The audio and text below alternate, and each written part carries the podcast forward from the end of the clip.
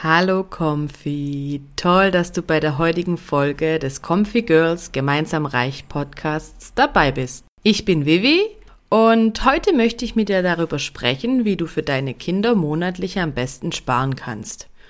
Ohne viel Aufwand, mit möglichst geringen Kosten und ohne jeden Monat dran denken zu müssen. Zeit ist ja bekanntlich ein begrenztes Gut. Und du persönlich könntest so auch mit deinem Vermögensaufbau starten. Hallo und so schön, dass du hier bist bei Comfy Girls Gemeinsam Reich, dem praxisnahen Finanzpodcast zur Erschaffung deines Wohlfühllebens.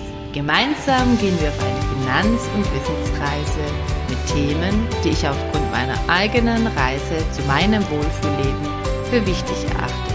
Viel Spaß mit dieser Podcast-Folge.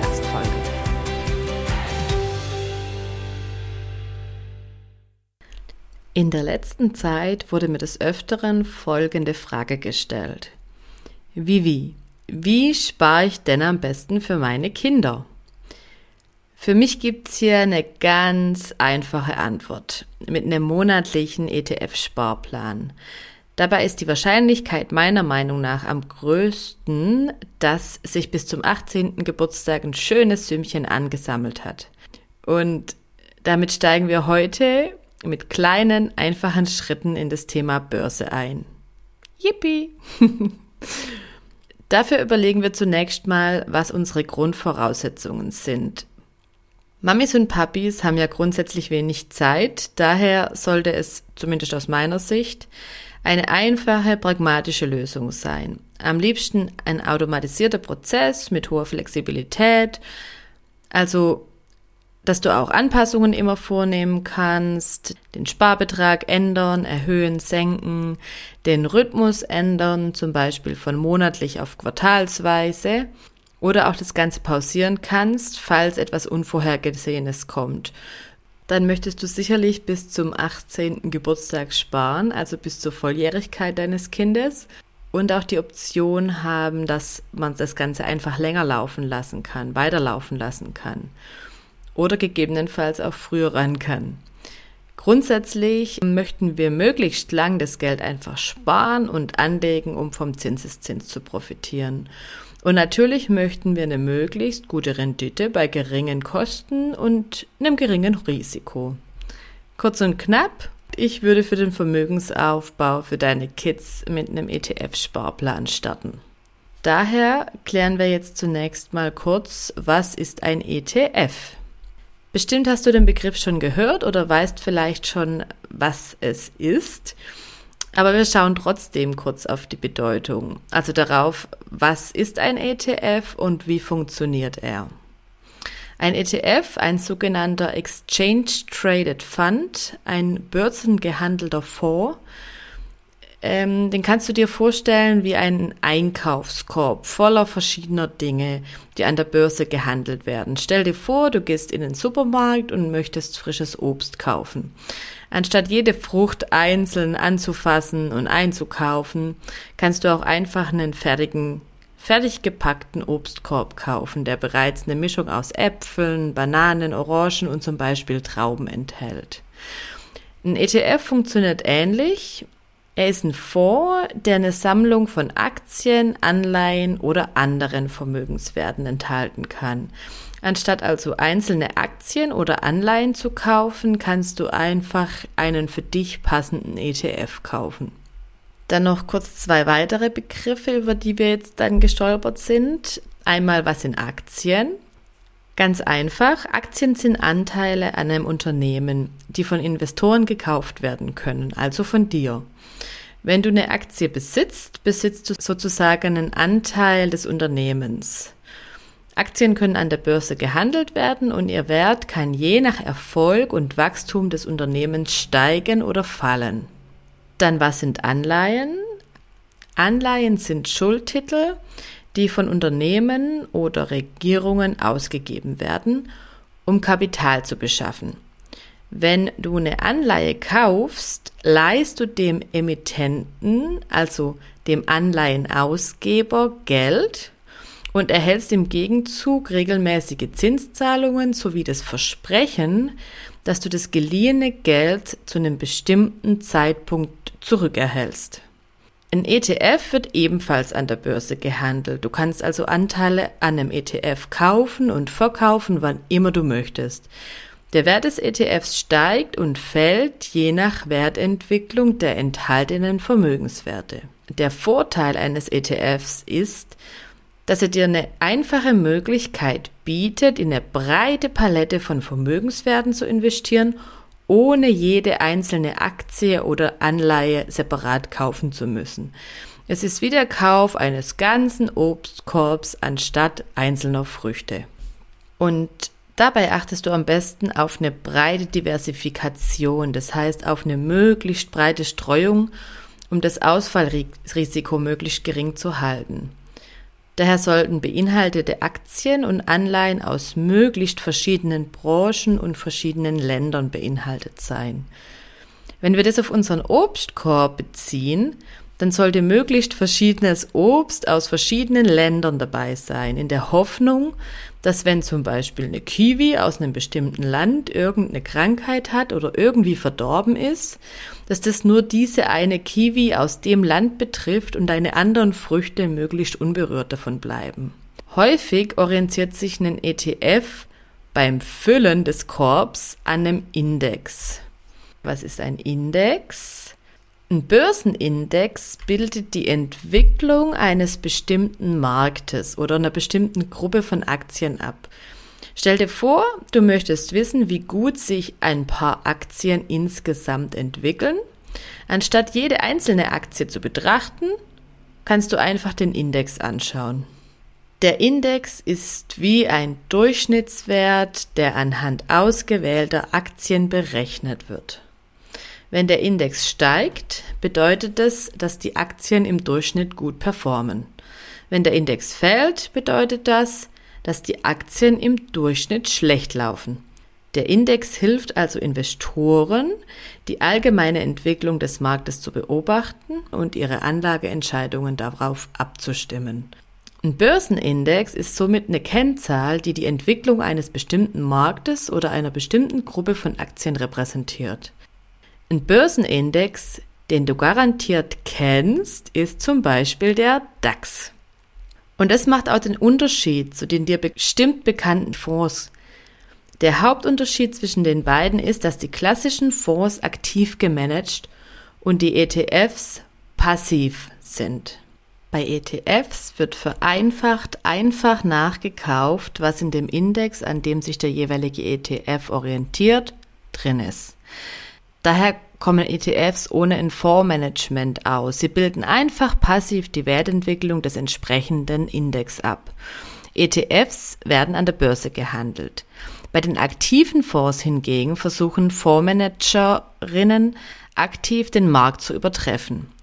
Dies kann hohe Kosten verursachen. Diese aktiv gemanagten Fonds werden in der Regel auch über Banken oder Vorgesellschaften gehandelt. Also was ist der zusammengefasste Unterschied? Beide beinhalten ein Bündel an Vermögenswerten, wobei ETFs die Wertentwicklung eines Aktienindexes abbilden, während klassische Fonds sozusagen versuchen, durch die Auswahl bestimmter Aktien besser als der Markt abzuschneiden. Zudem weisen aktive Investmentfonds eigentlich immer hohe laufende Kosten auf, welche die Rendite entsprechend schmälern. ETFs sind dagegen kosteneffizienter, was sich vor allem beim kontinuierlichen Sparen über viele Jahre positiv auswirken kann. Du weißt ja, Zinseszins und so. Ich persönlich würde einen ETF wählen, der sich an einem breit aufgestellten Index orientiert. Das heißt, ein Index, der Unternehmen verschiedenster Branchen und Länder berücksichtigt. Ein in Deutschland sehr beliebter Index ist hier der MSCI World. Der MSCI World enthält Aktien von rund 1600 Unternehmen aus 23 Industrieländern. Am stärksten sind dabei Unternehmen aus den USA vertreten. Beispielhafte Aktien sind Microsoft, Apple und Amazon. Manch einer würde auch sagen, besser noch der MSCI All Countries World Index. Unterschied Der MSCI All Countries World Index enthält Aktien der 2900 größten börsengehandelten Unternehmen aus insgesamt 47 Ländern. Hier sind auch Unternehmen aus 24 Schwellenländern wie China, Südkorea oder Mexiko repräsentiert. Ich persönlich bin aktuell von den Schwellenländern allerdings nicht so überzeugt, daher finde ich den MSCI World besser. Das ist aber wieder eine individuelle, persönliche Einschätzung. Mach dich da am besten selber ein bisschen schlau und mach dir deine Gedanken und schau, was sich für dich am besten anfühlt. So, und wie würde ich jetzt aber tatsächlich in der Praxis für mein Kind sparen? Beziehungsweise wie mache ich es für meine Kinder? Ich habe für beide einen monatlichen MSCI World ETF Sparplan bei der Consusbank eingerichtet. Werbung unbeauftragt. Die Consusbank ist eine Direktbank oder ein Online-Broker, wer es nicht kennt. Das heißt, die hat kein Filialnetz, sondern man kann alles online eben machen. Und hier habe ich mein Depot und jetzt auch eben das von den Kindern, weil das für mich einfach am besten passt, am sinnvollsten, am einfachsten ist. Sind nicht die günstigsten, aber haben ein sehr großes Angebot. Und das Junior Depot, also das Kinderdepot, ist hier kostenlos. Aber schau da einfach mal online. Es gibt verschiedene Anbieter, was für dich einfach passt. Und ich würde aber definitiv online das Ganze machen, ein Online-Depot und darauf achten, dass es kostenlos ist. Es ist am Anfang ein bisschen Aufwand, das Konto zu eröffnen, auch wegen der Legitimation, aber das ist alles kein großes Ding, das geht dann schon und du musst es ja nur einmal machen und dann läuft es ja erstmal. Ich habe dann bei der Auswahl der ETFs für die Kids auf folgende Punkte geachtet. Wie gesagt, ein MSCI World wegen Diversifikation, dann möglichst niedrige Kosten. Hier auf die Abkürzung TER achten. Das steht für Total Expense Ratio und beschreibt die laufenden Kosten eines ETFs. Und dann würde ich auch auf den Ausgabeaufschlag achten, der bei der Consusbank in der Regel 1,5 Prozent ist. Aber es gibt eben auch Aktions-ETFs, die dann ohne Ausgabeaufschlag bespart werden können. Und so einen habe ich jetzt auch für die Kids genommen. Und beim TER würde ich darauf achten, also maximal 0,5, eher 0,3 Prozent. Dann wollte ich einen tesorierenden und keinen ausschüttenden ETF. Das heißt, in dem Fall wird eine erzielte Rendite automatisch wieder reinvestiert. Und mir war auch wichtig, wie der zugrunde liegende Index nachgebildet wird. Grundsätzlich möchte ich einen ETF, der möglichst physisch replizierend ist, das heißt physisch nachbildet, beziehungsweise in einfachen Worten, es werden die Aktien gekauft, die der zugrunde liegende Index enthält. Beim MSCI World ist es aber ein bisschen schwieriger, weil das wegen der Größe so komplex wäre, das komplett nachzubilden, also nachzukaufen mit den über 1600 Titeln. Hier wird der Index über das sogenannte Sampling nachgebildet. Dabei werden unter Berücksichtigung bestimmter Kriterien zum Beispiel nur die wichtigsten oder liquidesten Titel oder eben Aktien gekauft, die in der Regel aber den größten Einfluss auf die Index-Performance haben. Ich habe auch darauf geachtet, dass der ETF schon eine gewisse Größe hat. Pi mal Daumen wird auch empfohlen, dass es mindestens eine Vorgröße von 100 Millionen Euro ist. Und wenn du dann den Sparplan in, in dem Depot deines Kindes anlegst, bist du ganz frei im Rhythmus, also zum Beispiel monatlich, quartalsweise, wie auch immer und auch im Betrag, je nachdem, was du eben dort besparen möchtest oder eben auch kannst. Bei der Consorsbank zum Beispiel kann man einen Sparplan schon ab 10 Euro Sparrate einrichten, also auch wirklich mit kleinem Betrag. Und wenn du ihn dann auch eingerichtet hast, bist du auch noch komplett flexibel. Also du kannst jederzeit wieder Änderungen vornehmen im Betrag, im Intervall. Du kannst den Sparplan aussetzen, falls irgendwas ist. Anteile verkaufen oder ihn sogar ganz auflösen. Und du kannst es alles selber online machen, zu jeder Tageszeit. Das ist wirklich der Vorteil. Es geht dann auch abends oder nachts, wenn die Kids schlafen. Und jetzt fasse ich nochmal kurz wieder für dich die wichtigsten Punkte zusammen. Für dein Kind zu sparen muss nicht schwer sein. Einmal eingerichtet kann es von ganz alleine laufen. Automatisiert, ohne dass du monatlich drüber nachdenken musst. Ich würde einen monatlichen Sparplan auf einen möglichst diversifizierten ETF, zum Beispiel eben auf den MSCI World einrichten. Beim Betrag bist du auch sehr flexibel, je nachdem, was du sparen möchtest oder kannst. Und du bist dann damit sehr flexibel, sehr kosteneffizient und risikoarm unterwegs. Und mit dem langen Zeithorizont von fast 18 Jahren sind wir dann sowieso auf der sicheren Seite oder relativ sicheren Seite. Man weiß ja nie, was kommt.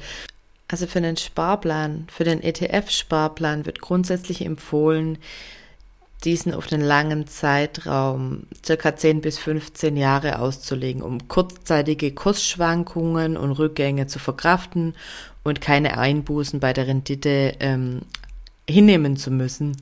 Je länger man den ETF-Sparplan bespart oder je früher man damit beginnt, desto besser. Und ich denke, damit hast du ein gutes Grundwissen. Wenn die Begriffe oder Zusammenhänge noch nicht ganz klar sind, dann google nochmal danach und mach dich noch ein bisschen schlau. Und wenn du keine Kinder hast, dann ist es auch eine Möglichkeit für dich persönlich oder eben auch für dich und deine Kinder mal anzufangen und in das Thema Vermögensaufbau über die Börse reinzukommen. Toll, dass du heute dabei warst. Bis zum nächsten Mal. Ciao. Schöner Tag noch. Damit sind wir auch schon am Ende dieser Folge angekommen. Wenn dir mein Podcast gefällt, abonniere ihn. Nur so bekomme ich die Chance, auch von anderen gesehen und dann auch gehört zu werden. Vielen lieben Dank dafür. Ich freue mich, wenn wir eine große Comfy Girls Community werden und unser Wissen gemeinsam immer weiter ausbauen. Alle wichtigen Infos und Links findest du auch in den Show Notes zum Podcast.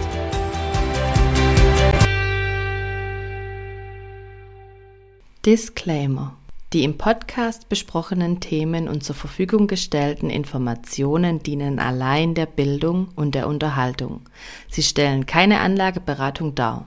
Ich übernehme keinerlei Haftung für Entscheidungen, die auf Grundlage von in diesem Podcast besprochenen Gedanken oder Themen getroffen werden. Ich gebe meinen Weg und meine Gedankengänge zum Vermögensaufbau wieder. Bitte betreibe immer deine eigene Recherche, mach dich selbst schlau und mach dir deine eigenen Gedanken. Es ist dein Geld und es soll dein für dich passendes Wohlfühlleben werden. Bis zur nächsten Folge.